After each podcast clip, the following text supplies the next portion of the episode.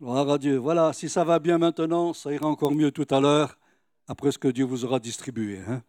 D'accord? C'est pour ça que si vous dites ça va bien, en partant, vous allez dire ça va très bien. Voilà, parce que ça sera la plénitude. Et nous voulons voir la plénitude de Dieu. C'est pour ça que j'ai donné un titre, parce qu'il faut donner un titre à ce message ce matin, ce que le Seigneur a donné à l'Église. Alors on va prendre trois versets connus, mais importants. D'abord Jean 7, 38. Celui qui croit en moi, des fleuves d'eau vive couleront de son sein, comme dit l'Écriture, et il dit de cela, de l'Esprit, que devait recevoir ceux qui croiraient en lui. Le deuxième, c'est dans Acte 1, 8. Vous connaissez aussi, vous recevrez la puissance, le Saint-Esprit viendra sur vous ou en vous. Et le troisième, c'est Éphésiens 3, 20.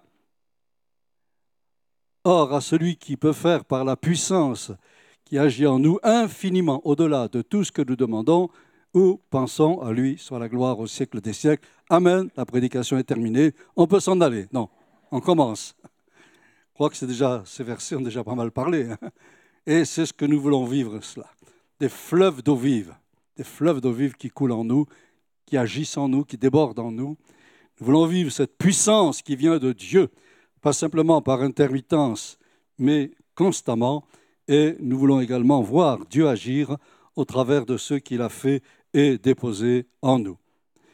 Il y a quelques années de cela, j'étais en Islande pour une mission et le pasteur qui m'avait invité m'a amené dans un jardin, voilà, dans un jardin, dans un endroit assez désertique et où il n'y avait rien d'ordinaire, rien d'extraordinaire, et je dis, mais pourquoi il m'amène là? Qu'est-ce que je viens faire ici? C'est un truc tout à fait ordinaire. Et à un moment donné, il y a eu un grondement. Et d'un trou a jailli un geyser. L'Islande, c'est fréquent. Hein. Quand on voit cela, aux informations ou à la télévision ou dans un reportage, on trouve que c'est pas mal. Mais quand vous y êtes à 1 mètre, 1 mètre 50, c'est tout à fait autre chose. Voyez, il y a une telle puissance qui jaillit d'un coup monte très haut et vous êtes là, vous demandez, mais qu'est-ce qui va arriver?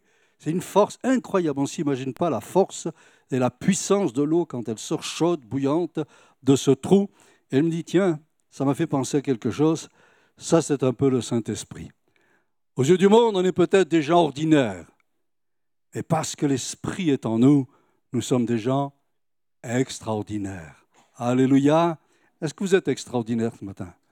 Eh oui, savez que plusieurs fois dans la parole de Dieu, il est écrit que, dans le livre des Actes en particulier, ils étaient remplis du Saint-Esprit. Jour de la Pentecôte, remplis du Saint-Esprit. Quand Pierre et Jean sont arrêtés, arrêtés du Saint-Esprit.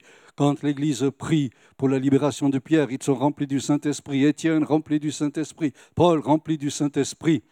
Ça n'arrête pas, toujours rempli du Saint-Esprit, toujours rempli du Saint-Esprit. Et même Paul, dans une de ses lettres, rajoute ceci, Soyez rempli du Saint-Esprit. Alléluia.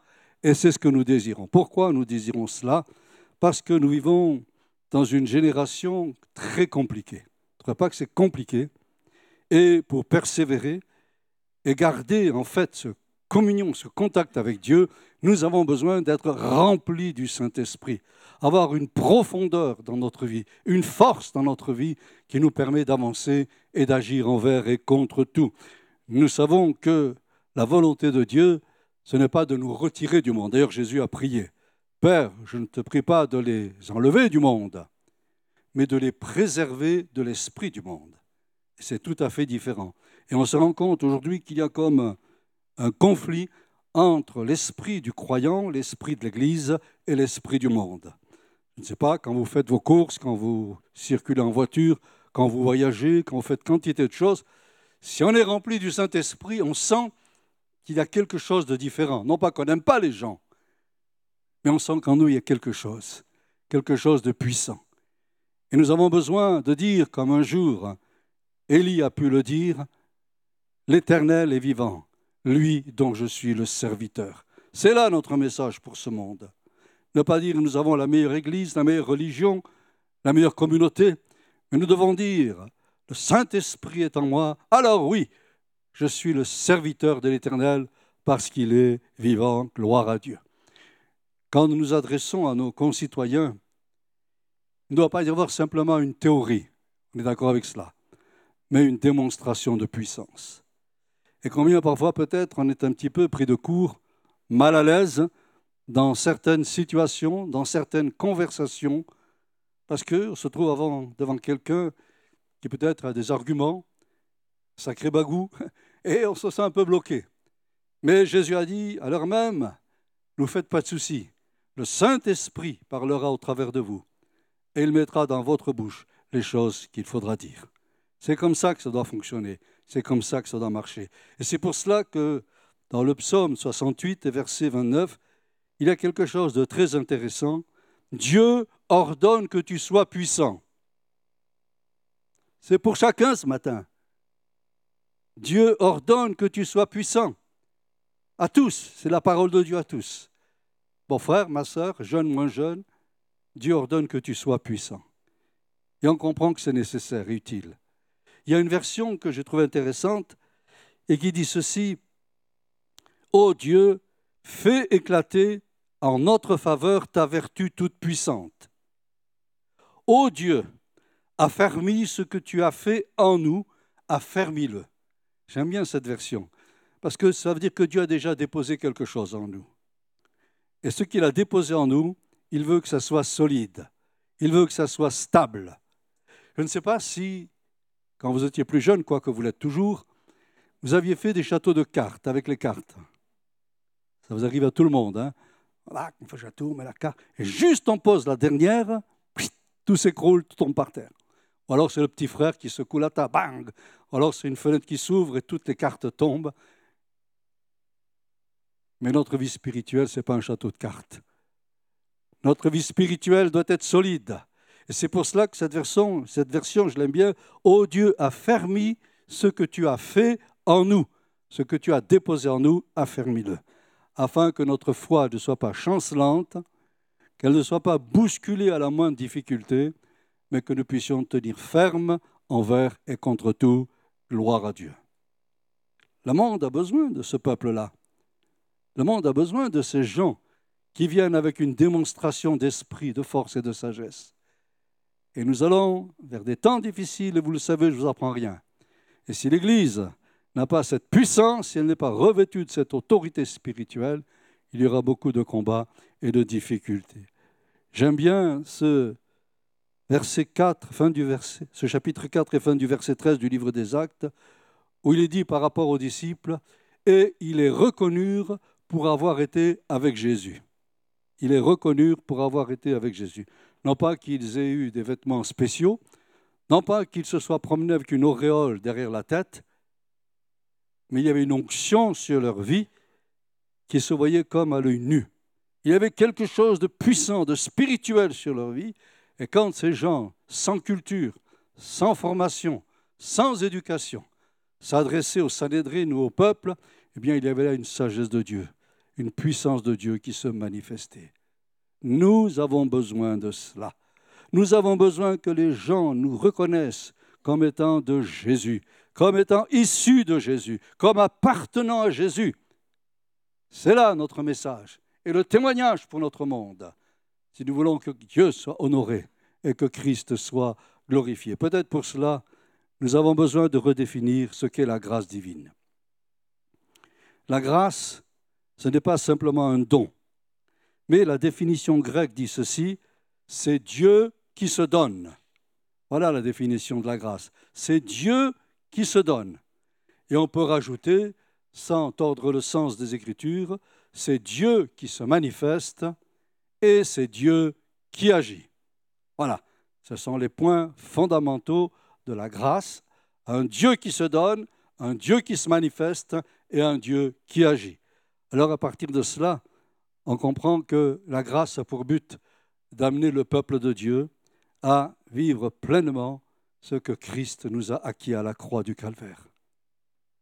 Quand on comprend l'œuvre de la grâce, eh bien on comprend que le but est de nous transformer, de nous renouveler et de permettre à l'Esprit de vivre en nous d'une manière profonde et réelle. Vous savez, on n'a pas besoin de dire au Saint-Esprit, viens, il est là. Depuis la Pentecôte, le Saint-Esprit est là. Il est dans nos cœurs, il est dans nos vies. Paul le rappelle dans ses lettres aux Corinthiens, il a fait de nous le temple du Saint-Esprit. Et chaque matin, quand on se réveille, on peut dire, Seigneur, merci de ce que je suis le temple du Saint-Esprit. Et même quand on dort, on est encore le temple du Saint-Esprit. Toujours on est le temple du Saint-Esprit. C'est la volonté de Dieu. Alors pourquoi le Saint-Esprit désire-t-il demeurer en nous avec puissance et avec force? Eh bien, premièrement, pour féconder quelque chose en nous.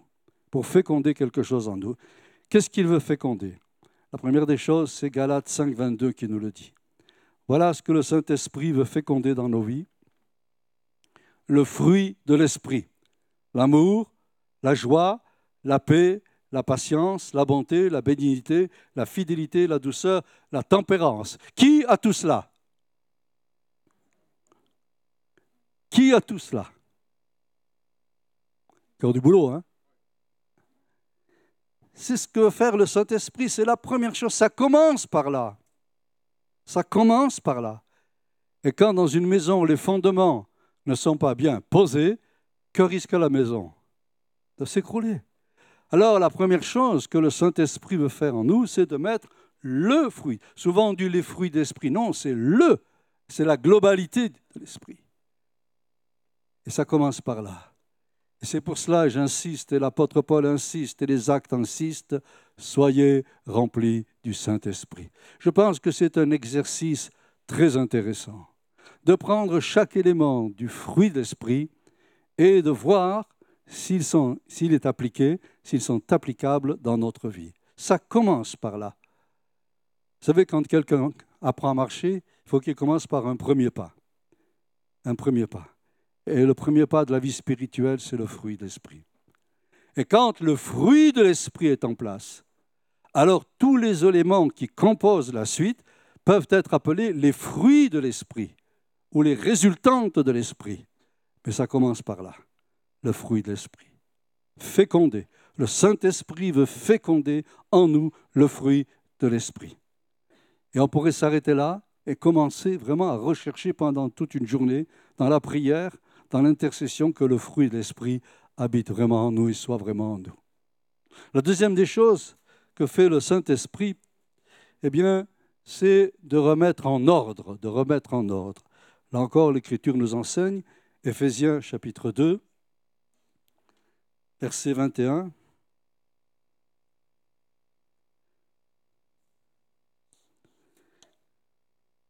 En lui, tout l'édifice bien coordonné s'élève pour être un temple saint dans le Seigneur. Là aussi, j'ai trouvé une autre version très intéressante. C'est en lui que toute la construction s'élève harmonieusement. Waouh Harmonieusement. C'est beau, hein?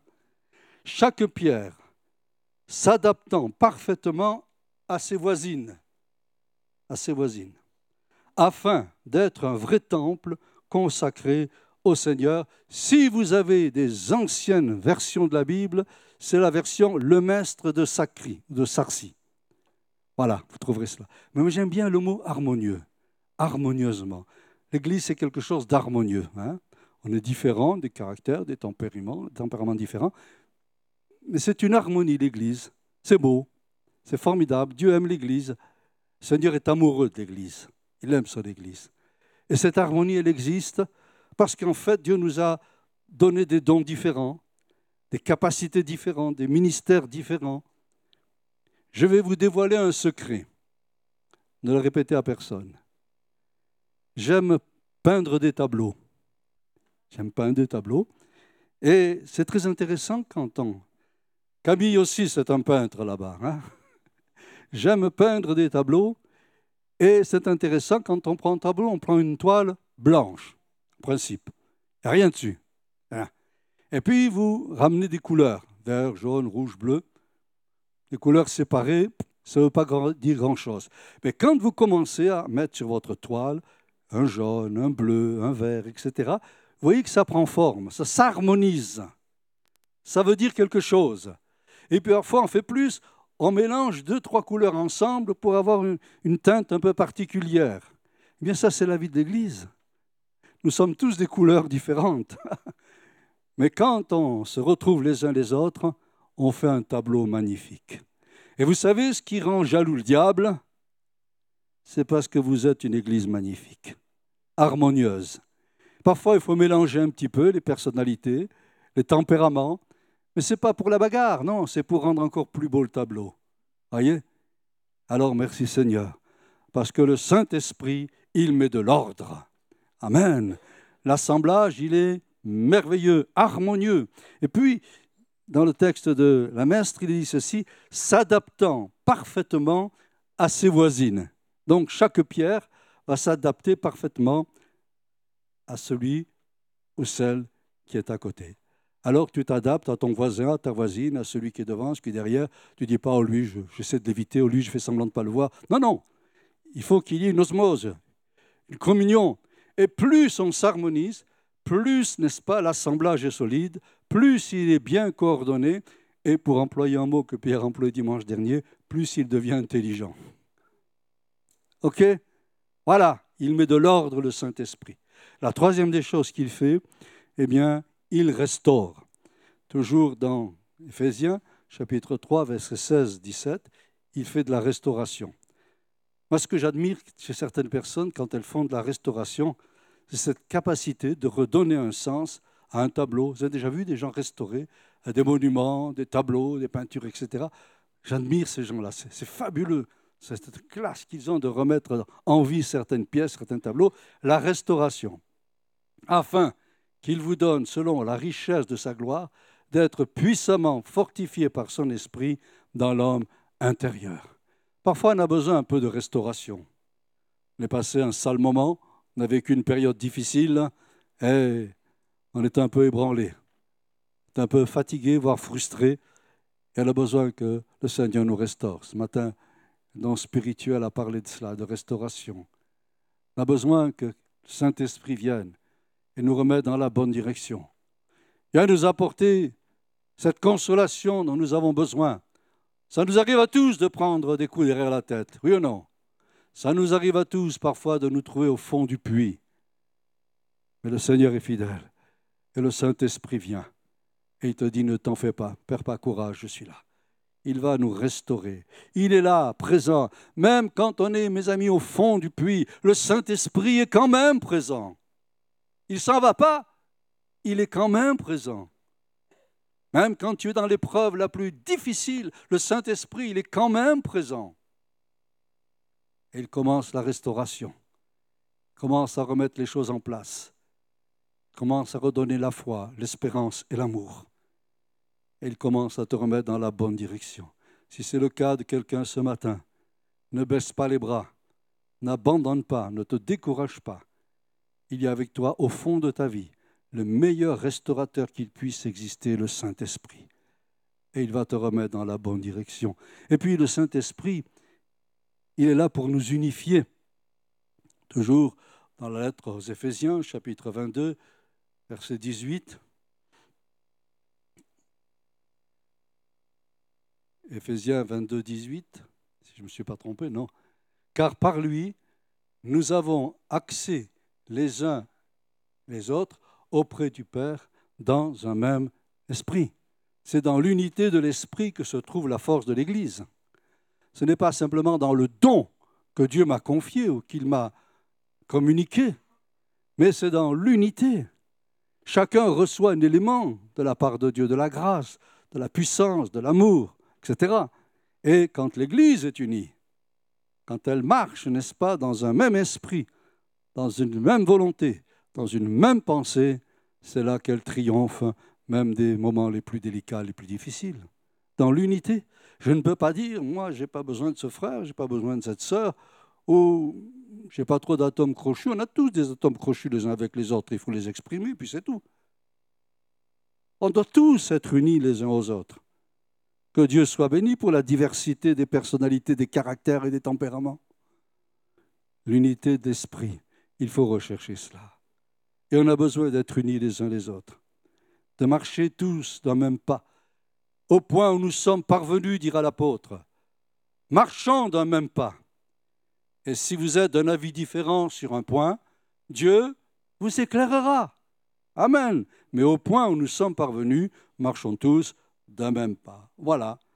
C'est pas parce que l'autre ne dit pas comme moi que je dois lui tourner le dos, je ne dois pas le saluer, que je ne dois pas le regarder, je ne dois pas prier pour lui ou je dois ceci ou cela. Non. On doit marcher dans l'unité de l'esprit parce que nous sommes unis à un seul et unique Sauveur, Jésus-Christ. Et puis, si nous continuons par ces expériences, eh bien, nous allons apprendre tout de suite et prendre conscience qu'il existe peut-être un décalage entre ce que nous affirmons et ce que nous vivons et ce que nous croyons. C'est facile d'affirmer quelque chose, mais c'est plus délicat de le vivre, croyez pas? C'est facile de prononcer des formules, mais c'est plus délicat de les appliquer. C'est plus facile de dire oui, moi je crois, mais c'est plus délicat de l'expérimenter. Que Dieu nous aide à être dans l'unité de l'esprit, que Dieu nous aide à être restaurés qu'il nous aide également à être fécondés par le fruit d'esprit et à naître aussi en bon ordre. Alors nous avons besoin de nous ouvrir à l'esprit, afin que nos rassemblements ne soient pas simplement une formalité, mais un culte que nous rendons à notre Dieu, à notre Père. Pour moi, ce matin, ce n'est pas une formalité. Je ne dis pas, il faut que j'aille là-bas à l'Assemblée parce que c'est aujourd'hui le culte. Non, si j'ai ce langage, je suis hors circuit. Si je viens dans ce rassemblement parce que c'est dimanche et si on ne va pas, on va se demander pourquoi, qu'est-ce qui se passe? Non. Nous venons parce que nous aimons la présence de Dieu, parce que nous nous aimons les autres. Que dit le psalmiste? Je suis dans la joie quand on me dit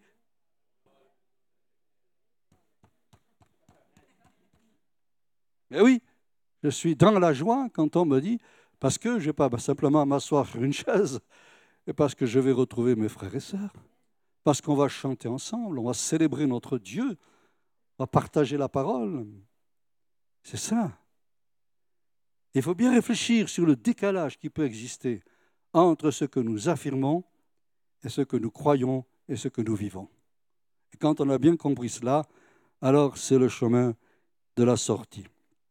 Nous avons besoin que nos cultes je répète, ne soit pas simplement une formalité, mais que tous ensemble, nous puissions adorer sous l'onction, sous l'onction,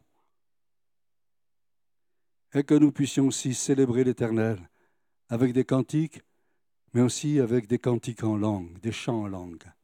Qui a déjà chanté en langue au milieu de nous? Quelques mains qui se lèvent, bravo. Et pourquoi pas tous? C'est pas difficile de chanter en langue. Il faut se laisser par le Saint-Esprit et on se laisser emporter par le Saint-Esprit, plus de ce qui se passe autour de nous. Et un moment donné, le Saint-Esprit va s'emparer de votre bouche, de votre langue, de votre esprit, et un chant va sortir pour célébrer le Seigneur. Chanter en langue. Il faut que nos cultes soient aussi des moments où il y a des prophéties, des paroles de connaissance, des guérisons, des délivrances, tout cela fait partie du culte. Tout cela fait partie de la volonté de Dieu. Alléluia. Et eh oui, on a besoin de tout cela. Des vies transformées, des changements de mentalité et une intelligence renouvelée, comme l'a dit notre pasteur. C'est ça nos cultes. C'est pas je te chante trois cantiques, j'écoute une prédication, ciao à dimanche prochain. Ah, il faut que ça vive quelque chose de puissant, quelque chose qui se manifeste. On doit avoir quelque chose chaque fois qu'on se rassemble, mes amis, parce que le Saint-Esprit là, la parole de Dieu est là, et Dieu est puissant. Et on a besoin de voir quelque chose se passer chaque fois que nous nous rassemblons. OK? Eh oui, oui. Alors, nous vivons dans un monde de rapports de force, de pouvoir, et notre vocation est de révéler un Dieu plein d'amour. Vous savez que c'est difficile d'aimer aujourd'hui dans un monde de haine, dans un monde de méchanceté, de violence. effaré par tous ces crimes chaque jour, chaque jour. Ça devient presque quotidien. Et ce que je crains, c'est que le monde, et je crois que ça y est déjà, finisse par s'habituer. Tiens, il y a encore un meurtre, tiens, encore un crime. Vous savez, dans notre esprit, ça arrive, ça. On en voit tellement, on en entend tellement, que notre esprit va commencer à s'habituer à tout cela. Il s'habitue déjà à tout cela. Et un fait divers, eh bien, c'est un fait banal, c'est tout, sans parler de tout ce qui se prépare. Je me suis marré, non, je ne me suis pas marré. Jour, en regardant un petit peu les informations, quand j'ai vu le plongeon de l'euro. Vous avez ça, le plongeon de l'euro? L'euro fait juste 1,01$. Oh, mes amis, quelle catastrophe Le plongeon. Waouh, tous ceux qui ont de l'argent placé doivent se faire du souci, là. 1,01$ pour un euro. C'est pas fini, ça va continuer, faites pas de soucis. Des cracks boursiers, vous allez en avoir. Des faillites en grand nombre, vous allez en voir. Sans parler de la sécheresse qui vient de plus en plus. Sans parler des famines qui parcourent déjà notre monde et même notre monde civilisé. Des pestes qui se multiplient. Matthieu 24. Matthieu 24 est en train de se réaliser. La prophétie de, de Jésus en Matthieu 24 est en train de se réaliser. Et pour nous chrétiens, nous avons besoin d'être un peuple fort, un peuple puissant. Pour cela, le monde a besoin de connaître l'amour de Dieu. L'amour parfait bannit la crainte.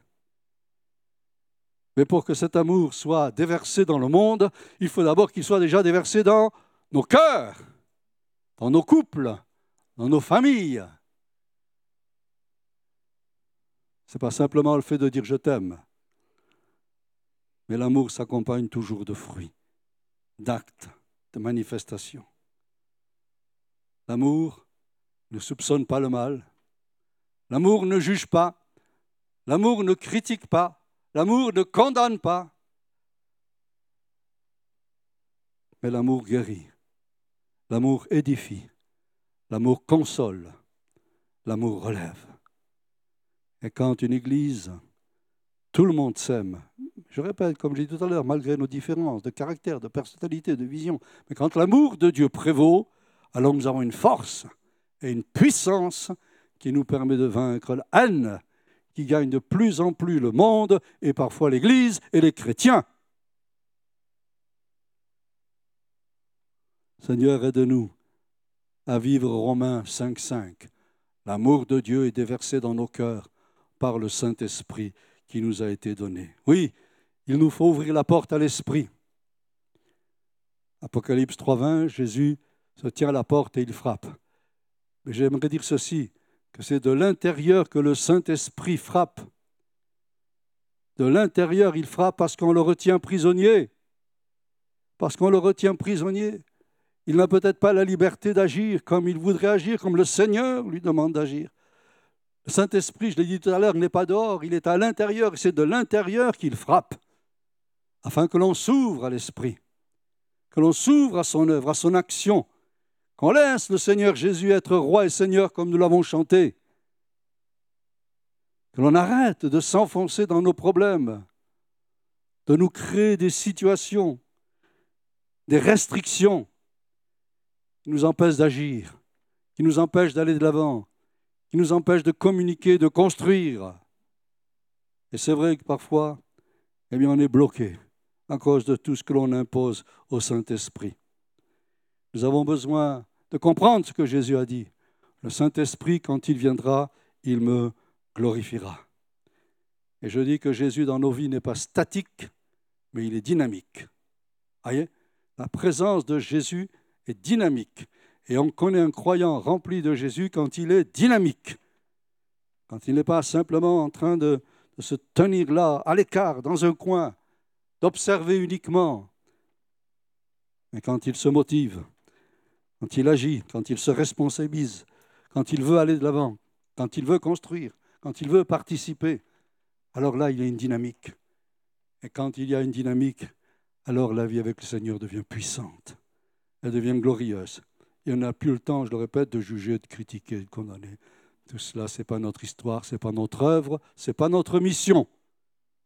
Notre mission, c'est d'édifier, d'exhorter et de consoler. OK? Le reste, mettez-le à la poubelle. Ça ne sert à rien. Mais laissez le Saint-Esprit agir dans votre vie. Que le Seigneur soit béni. Encore un petit peu, j'ai fini. Hein et c'est vrai, ce qui nous arrête parfois, c'est la peur de se tromper. La peur de se tromper bloque l'action du Saint-Esprit. On a tellement peur de ne pas faire la volonté de Dieu qu'on ne fait rien du tout. On attend. On attend que Dieu nous montre. On attend quelque chose de surnaturel. Pourquoi pas? Pourquoi pas? On attend quelque chose qui sorte de l'ordinaire pour être sûr qu'on est dans le vrai tempo. Mais vous savez, quand on est disponible au Seigneur, nous pouvons être certains que la sagesse et l'amour de Dieu nous conduira toujours dans la bonne direction. Psaume 32, verset 8. Psaume 32, verset 8. Où il dit ceci, Je t'instruirai, te montrerai la voie que tu dois suivre, je te conseillerai et j'aurai le regard sur toi. Vous savez que c'est pour chacun ça Quand on ne sait plus où on en est surtout Quand on ne sait plus où on en est Une autre version dit ceci Je vous donnerai l'intelligence je vous enseignerai la voie par laquelle vous devez marcher, et j'arrêterai mes yeux sur vous. Et j'arrêterai mes yeux sur vous. Amen. Bon. Si on a compris tout ça, c'est déjà pas mal. Soyez remplis du Saint-Esprit. Soyez remplis du Saint-Esprit. Vous savez, un jour, il y a eu une rencontre des apôtres à Jérusalem, acte 15, je crois. Ils ont discuté, ils ont discuté, puis d'un coup, hein, il s'est levé et il dit ceci, mais attendez, il a paru bon au Saint-Esprit et à nous. Et ça a réglé toute la discussion, ça. Il a paru bon au Saint-Esprit et à nous. Dans le livre des Actes, toujours au chapitre 13, il y a Paul et Barnabas qui sont là. Et d'un seul coup, le Saint-Esprit parle. Et le Saint-Esprit dit, mettez-moi à part Saul et Barnabas. C'est beau quand le Saint-Esprit parle. Hein moi, je suis d'accord que le Saint-Esprit parle au milieu de nous. D'accord? Un Moins de nous, plus de lui. Et quand le Saint-Esprit parle, alors, même dans les difficultés, les portes s'ouvrent. On peut se lever quelques instants devant le Seigneur. Quelques instants.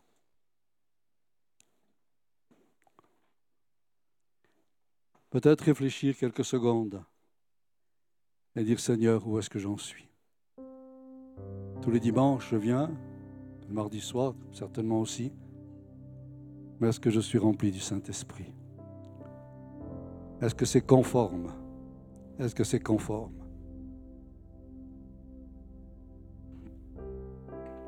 Je vais faire quelque chose. Peut-être ça vous étonne, mais j'ai demandé la permission à mon pasteur. Hein. Je vais aller prier avec Pierre, avec Jean-Philippe. Et on va prier de manière particulière ce matin. Je vais prier pour ceux qui sont malades et qui souffrent dans leur corps. Et on va prier aussi pour ceux qui passent, tout à l'heure il y a le don spirituel, par des problèmes difficiles, par des conflits moraux, spirituels, et qui ont besoin de sortir de la fange, de la boue, de se retrouver. Alors on va faire deux groupes. Ceux qui souffrent physiquement dans leur corps, dans leur santé, vous venez de ce côté, si vous le voulez.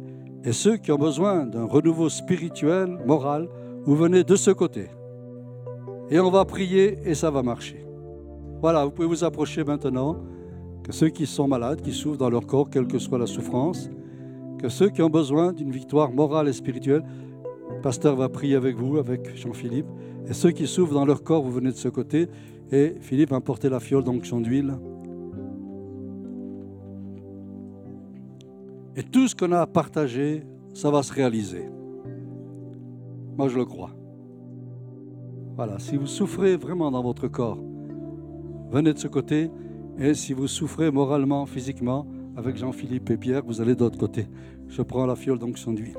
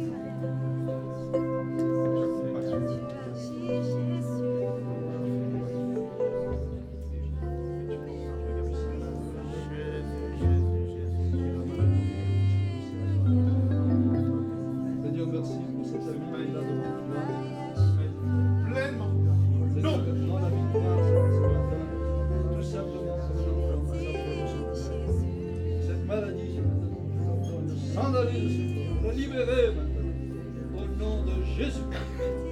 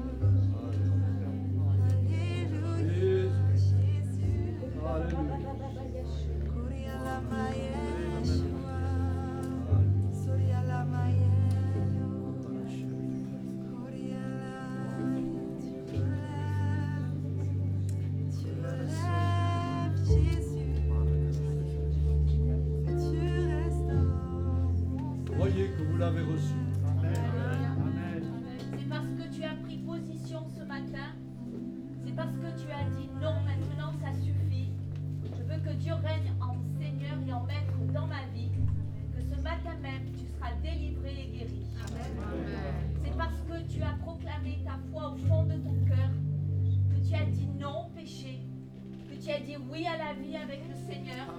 Que ce matin même, tu seras guéri et délivré. Alors réjouis-toi, mon enfant. Réjouis-toi, loue le Seigneur pour tout ce qui est à venir. Loue le Seigneur pour les bonnes choses qui t'attendent. Il y aura des combats, certes, mais je serai à tes côtés, je ne t'abandonnerai jamais. Il y aura des moments difficiles, mais je serai là pour te porter, pour te prendre dans mes bras et t'amener jusqu'au bout du chemin par lequel je veux tu passes. Alors ce matin, réjouis-toi. Et réjouis-toi, mon Église, parce que ce matin, une âme est à moi. Une âme m'a dit oui. Une âme a pris position pour moi. Alléluia.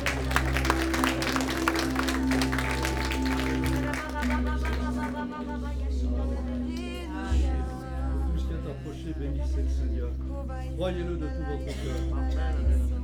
Parole est oui et Amen. Il ne faut pas que vous repartiez avec le même fardeau, le même problème, mais dans un esprit de vie.